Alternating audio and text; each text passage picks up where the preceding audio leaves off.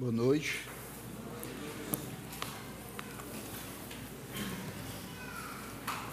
Abram, por gentileza, a Bíblia de vocês, na Epístola de Paulo aos Romanos. Hoje nós vamos até o capítulo 8.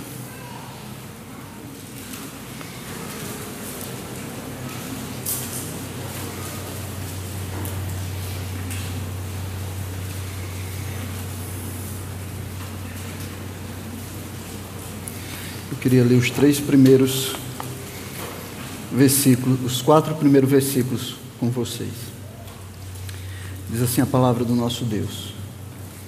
Agora, pois, já não existe nenhuma condenação para os que estão em Cristo Jesus, porque a lei do Espírito da vida em Cristo Jesus livrou você da lei do pecado e da morte, porque aquilo que a lei não podia fazer por causa da fraqueza da carne, isso Deus fez enviando o seu próprio filho em semelhança de carne pecaminosa. E no que diz respeito ao pecado, e assim Deus condenou o pecado na carne, a fim de que a exigência da lei se cumprisse em nós, que não vivemos segundo a carne, mas segundo o Espírito.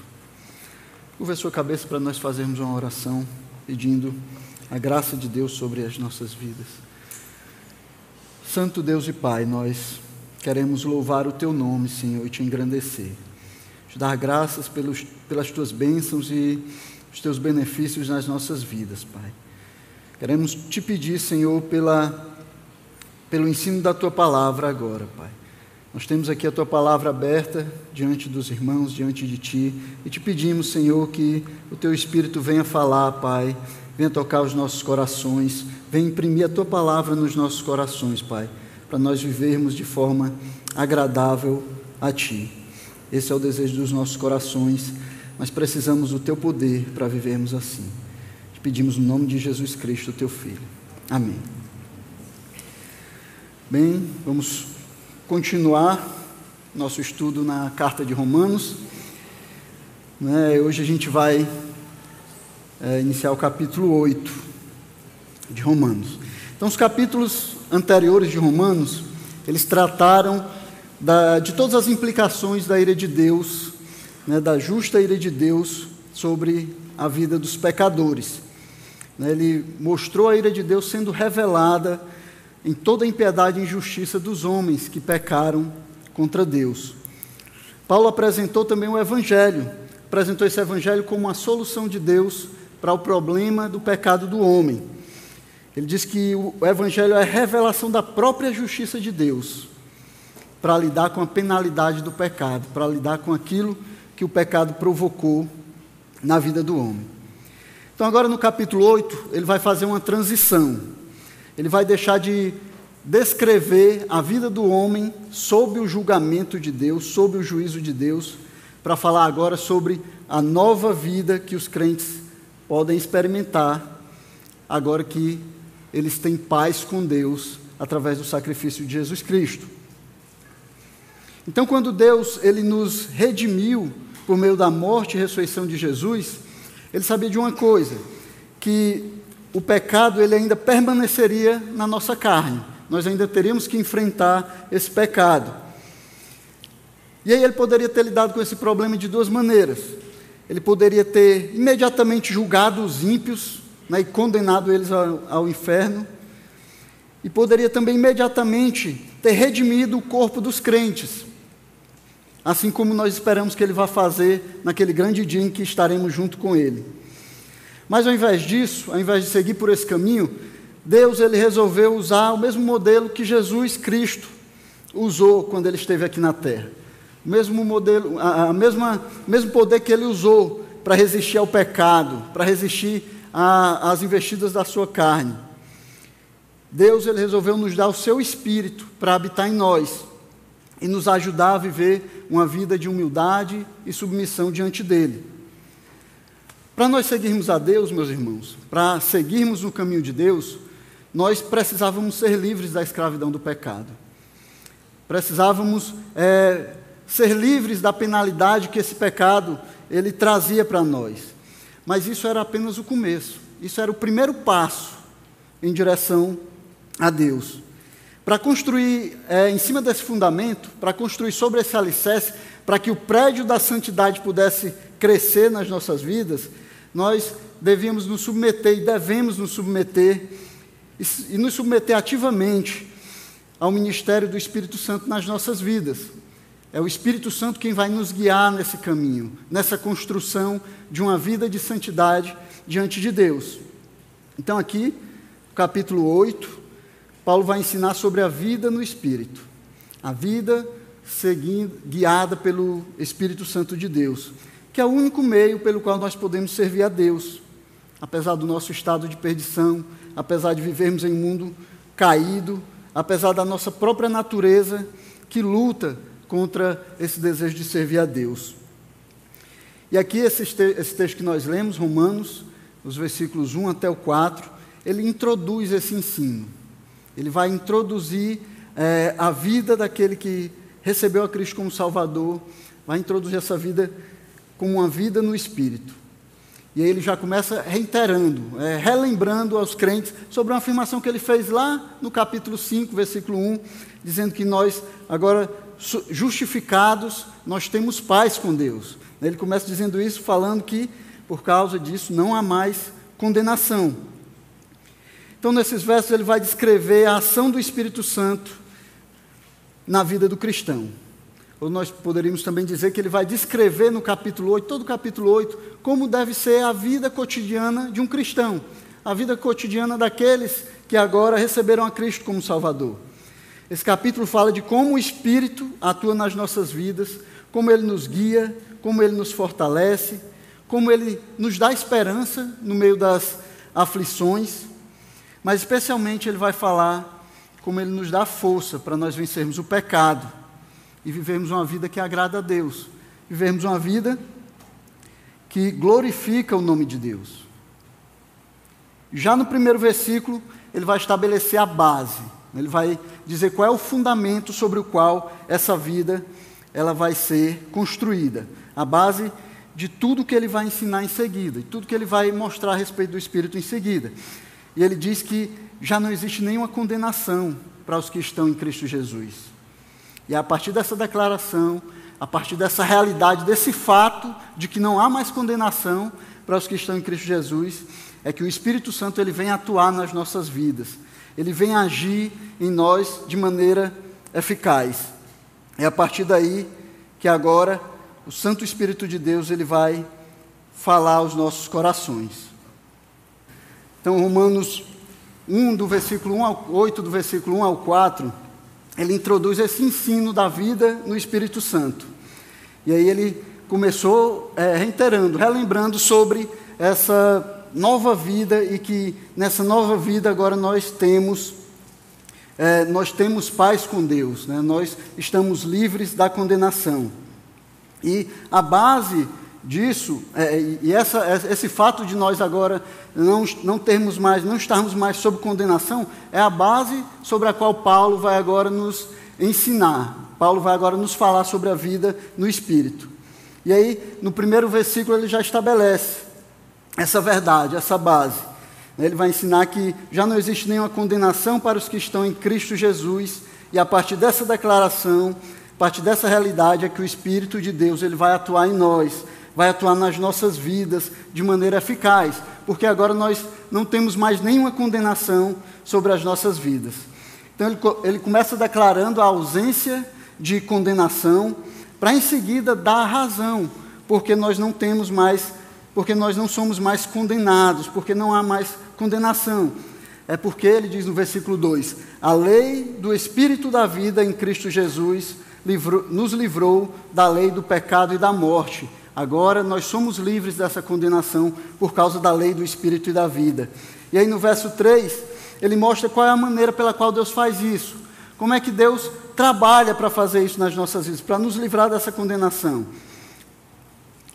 É enviando o seu próprio filho. Ele diz no versículo 3: enviando o seu próprio filho, assim Deus condenou o pecado na carne. É a forma como Deus ele vai nos guiar numa vida sem condenação.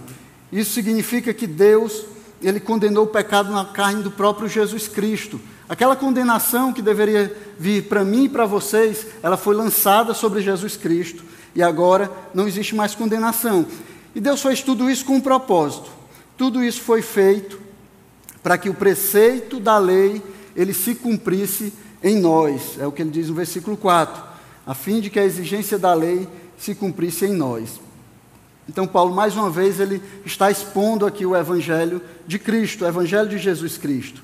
Ele também vai falar, nesses versículos que nós lemos aqui, a respeito de todas as implicações práticas, a respeito de tudo aquilo que o Evangelho traz sobre as nossas vidas, as bênçãos que, que o Evangelho nos dá.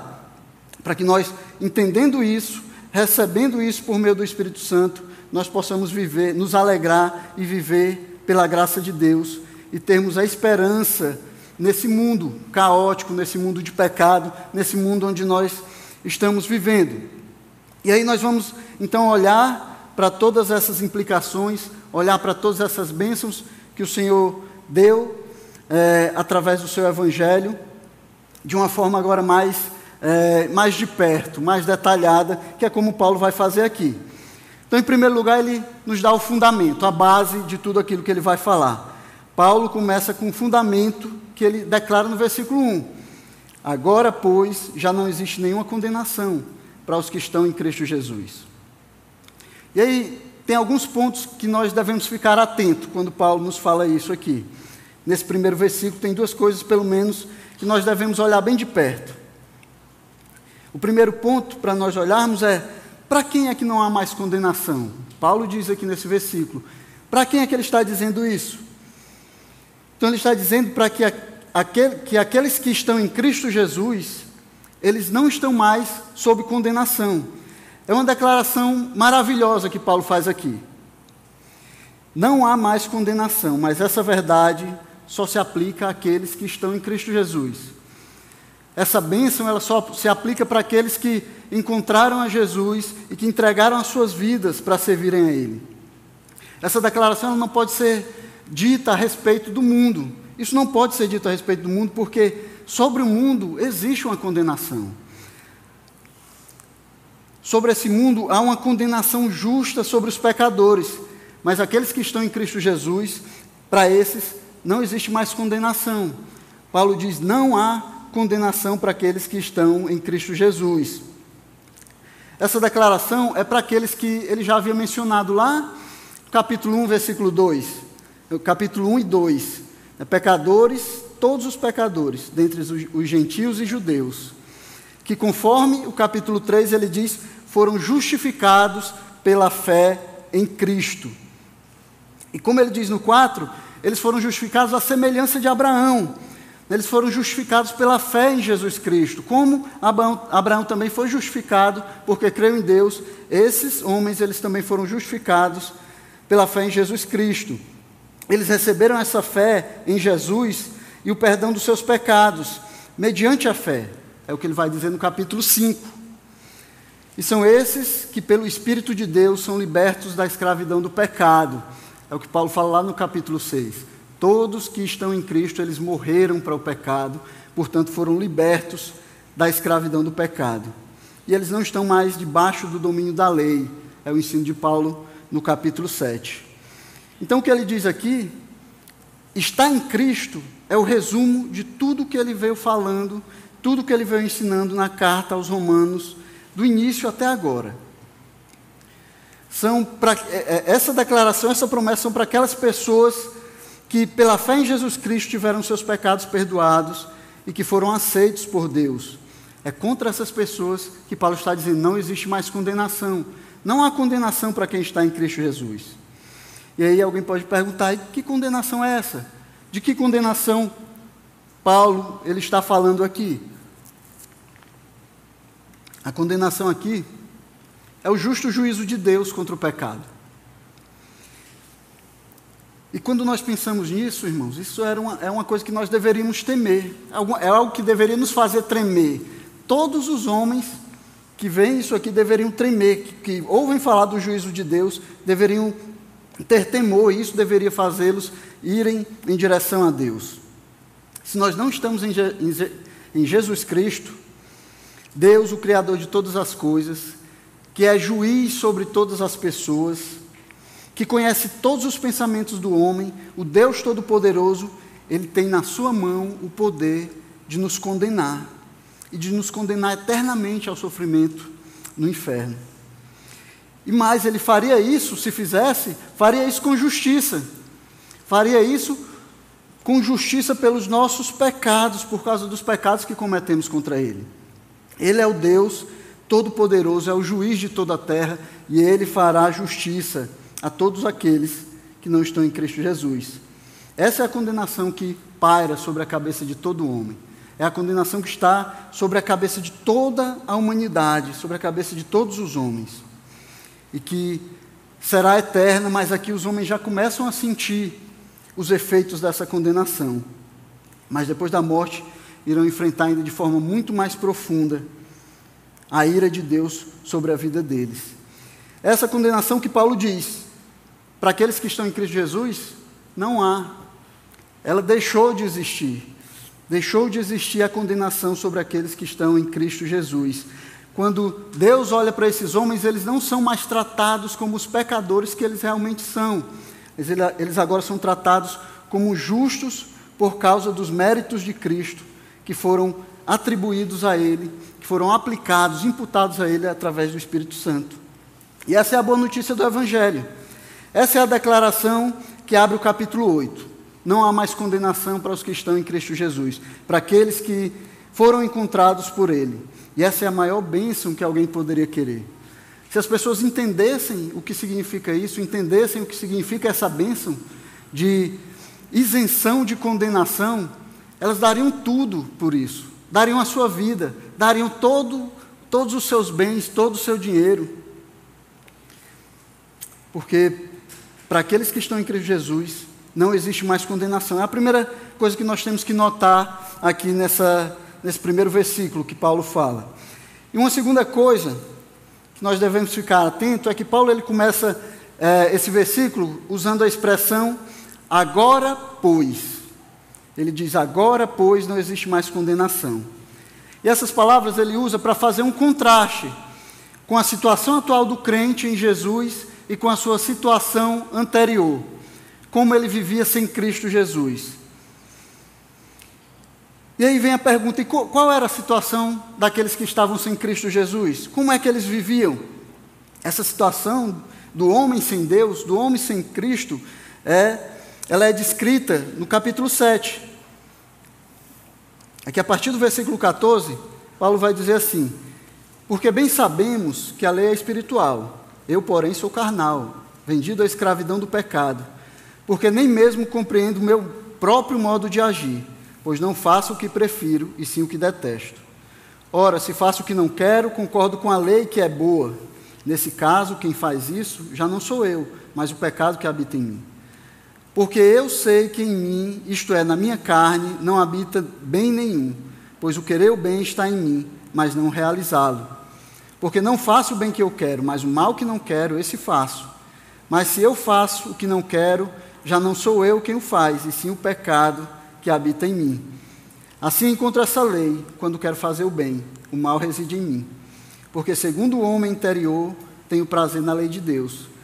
Mas vejo nos meus membros outra lei que, guerreando contra a lei da minha mente, me faz prisioneiro da lei do pecado que está nos meus membros. Miserável homem que sou, quem me livrará do corpo desta morte? Graças a Deus por Jesus Cristo, nosso Senhor de maneira que eu, de mim mesmo, com a mente, sou escravo da lei de Deus, mas segundo a carne, sou escravo da lei do pecado. Essa era a situação do homem sem Deus. Nesse capítulo, nós encontramos a, a condenação do homem sem Deus, condenado por essa lei que ele não podia cumprir. Mesmo quando ele tentava, mesmo quando ele a conhecia, ele não podia cumprir. Então, ele olhava para essa lei, para a lei de Deus, e ele se via incapaz de obedecer, de fazer o bem que a lei mandava. Ele se via incapaz de fazer aquilo que a lei mandava que ele fizesse. Pelo contrário, ele fazia o mal que a lei proibia. Esse é o estado do homem sem Cristo. Mas agora, quem está em Cristo Jesus está. Para quem está em Cristo Jesus não existe condenação.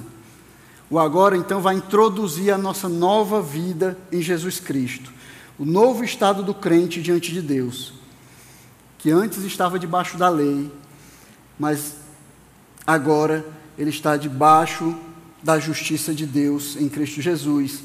Antes ele estava gemendo debaixo dos requerimentos da lei, sem força para cumprir esses requerimentos, condenado pelos pecados, mas agora não tem nenhuma condenação para aqueles que estão em Cristo Jesus.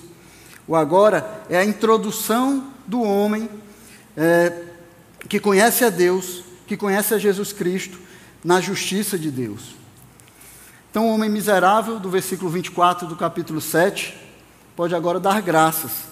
Graças a Deus por Cristo Jesus, nosso Senhor, porque não há mais condenação para os que estão em Cristo Jesus. Essa é a bênção que vem sobre todos aqueles que entenderam o Evangelho e entregaram a sua vida para que Cristo fosse Senhor dela.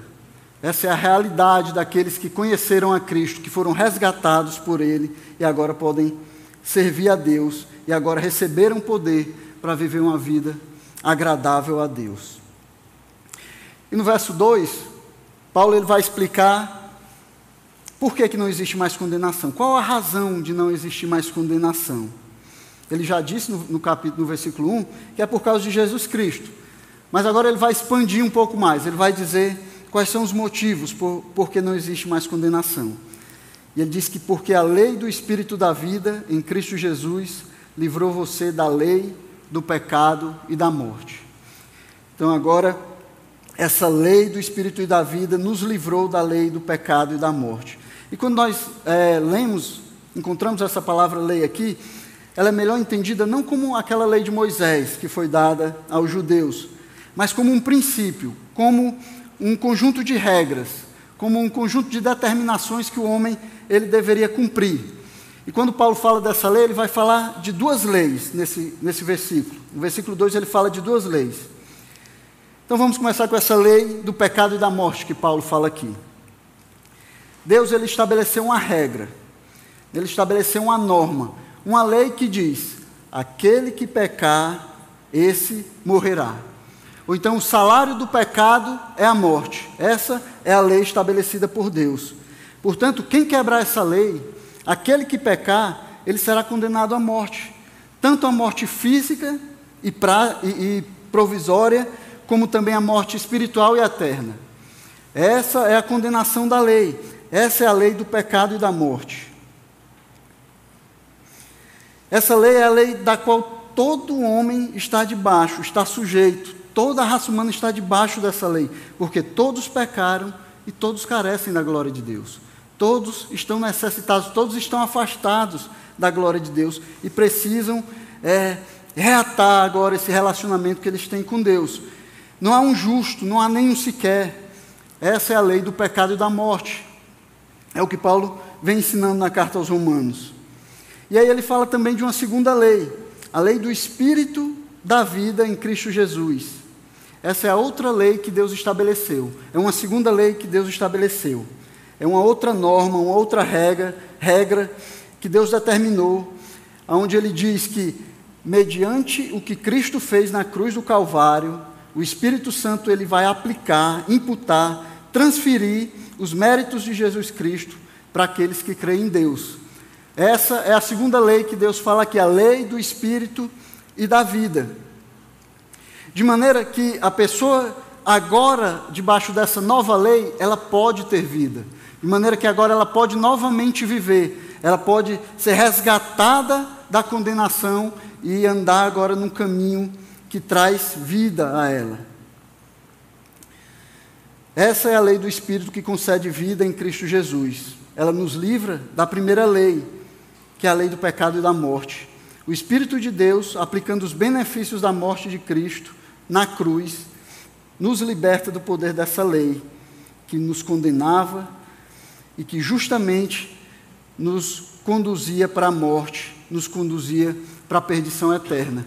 A nova lei de Deus, a lei do Espírito e da vida, ela agora nos dá uma nova vida, ela nos conduz no caminho que agrada a Deus. Essa é a razão porque aqueles que creem em Cristo, eles não estão mais debaixo do pecado, porque agora eles estão debaixo de uma nova lei.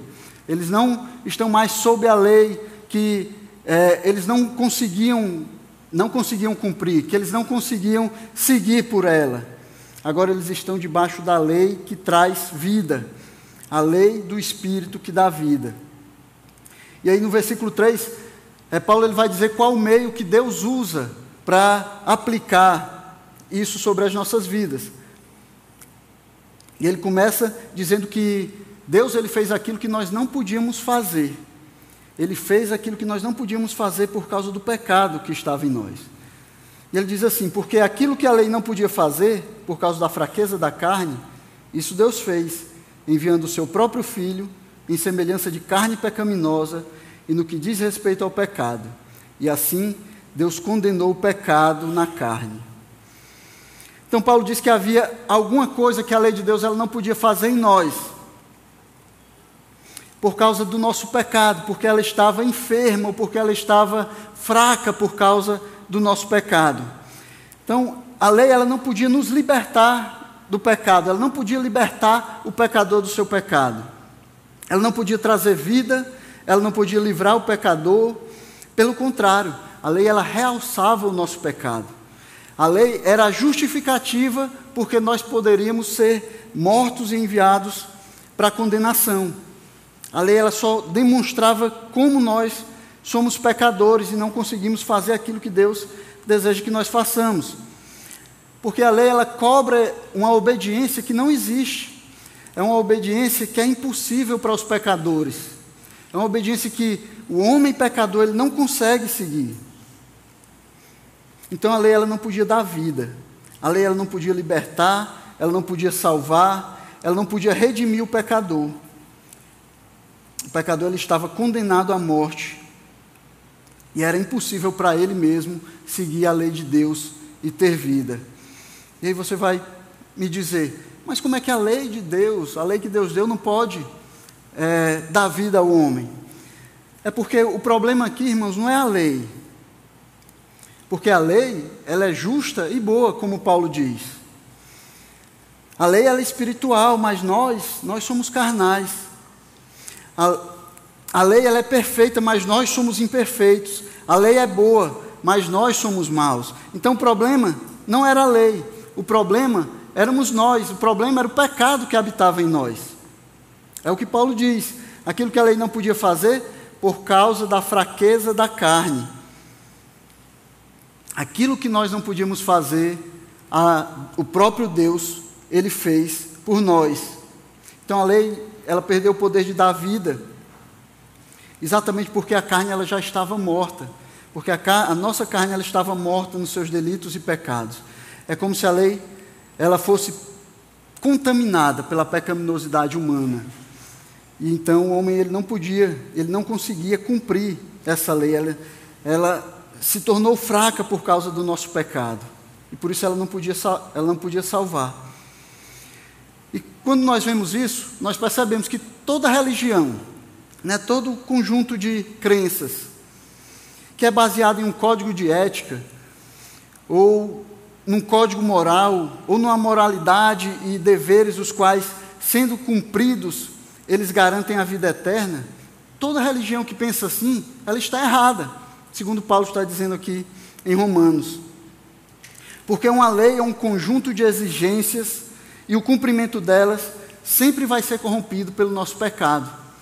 Nós nunca vamos poder ser salvos receber vida através do cumprimento de alguma regra. Toda religião baseada num código de leis, num código de moral, ele vai estar errado, não vai conseguir dar vida ao homem, ele não vai conseguir restabelecer é, é, o relacionamento de Deus com o homem novamente. Nós precisamos mais do que nós mesmos, nós precisamos mais do que o nosso empenho, nós precisamos que o próprio Deus, Ele faça em nosso favor, nós precisamos que Ele vá adiante de nós. É isso que Paulo diz. Então, aquilo que a lei não podia fazer, por causa da fraqueza da carne, o próprio Deus fez. Foi o próprio Deus que fez em nosso favor. E como foi que ele fez? Ele fez enviando o seu próprio filho. E é interessante quando Paulo usa essa palavra próprio aqui, parece que ele quer chamar a nossa atenção.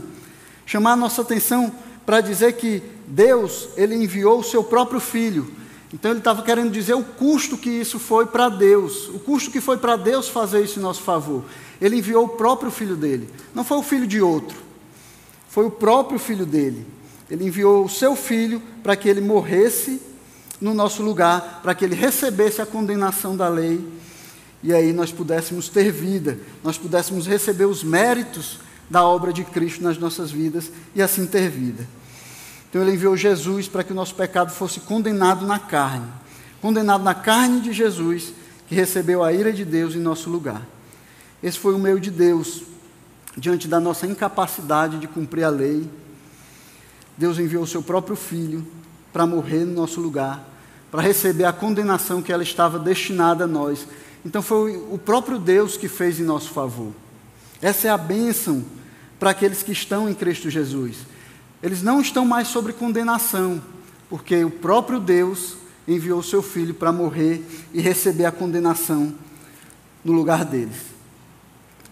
E por fim, no, no, cap, no versículo 4, Paulo ele vai mostrar qual o propósito de Deus em fazer tudo isso. Por que é que Deus fez isso? Por que, que Deus resolveu tirar a condenação do pecador, porque Ele resolveu dar nova vida a esse pecador, porque Ele resolveu agora dar vida a ele, quando ele estava morto nos seus delitos e pecados. Paulo vai dizer no versículo 4 que Deus fez isso a fim de que a exigência da lei se cumprisse em nós, que não vivemos segundo a carne, mas segundo o Espírito. Então ele fez isso para que a exigência, a finalidade, a demanda da lei ela fosse cumprida em nós. Paulo diz que Deus fez tudo isso para que a demanda da lei, aquilo que ele é, exigia na sua lei, fosse cumprido, cumprida em nós. E aí você pode perguntar: qual o preceito da lei então? Qual é essa demanda da lei? Porque Deus deu uma lei para o homem? Porque Deus tem uma lei que ele determina que o homem viva por ela? O que é que essa lei expressa? A lei de Deus, ela expressa a santidade de Deus, a santidade do próprio Deus. Ela expressa a justiça de Deus, o seu caráter perfeito, justo e bom. A lei demanda que todas as criaturas de Deus se submetam a Ele, se submetam a Deus e obedeçam à sua vontade, porque a lei ela é uma expressão de quem Deus é. Portanto, o desejo de Deus com a sua lei é que toda a criação, todos, aquele que, todos aqueles que ele criou, fossem como ele é, fossem o que ele é. O desejo de Deus é que todos nós fizéssemos aquilo que ele diz, que nós andássemos naquilo que lhe agrada. Mas como isso era possível para nós que somos pecadores? Como é que o preceito da lei ele podia ser cumprido em nós? Nós mesmos não podíamos fazer isso. Não havia poder em nós, não havia força em nós para fazer isso. E a resposta de Deus foi aquela que nós vimos no versículo 3. Em Cristo Jesus, nós cumprimos plenamente o preceito da lei. Cristo foi castigado no nosso lugar, pagando assim a penalidade da lei. Ele experimentou a morte no nosso lugar e ele mesmo cumpriu a lei enquanto ele esteve aqui na terra. E agora nós somos nós recebemos os méritos de Cristo, os méritos que Cristo obteve ao cumprir a lei, e nós somos considerados justos diante de Deus. Então foi o próprio Deus que fez o nosso lugar. Agora, reconciliados com Deus, tendo agora paz com Deus, é, estando livres da condenação, nós podemos viver uma vida debaixo do Espírito que nos conduz a Deus e nos faz a cada dia sermos mais como Jesus Cristo. Agora nós podemos olhar para frente, para o futuro e vislumbrar um dia que nós seremos como Ele é. Então, o preceito da lei, ele agora pode ser cumprido em nós. Então, essa é a alegria que Jesus Cristo nos dá. É por isso que nós podemos nos alegrar e entrar na presença de Deus, do nosso Pai, nosso Deus Todo-Poderoso. Deus fez por nós tudo aquilo que nós estávamos impossibilitados de fazer. Ele fez aquilo que nós não podíamos fazer. Ele nos guardou da condenação, entregando o seu filho para morrer no nosso lugar.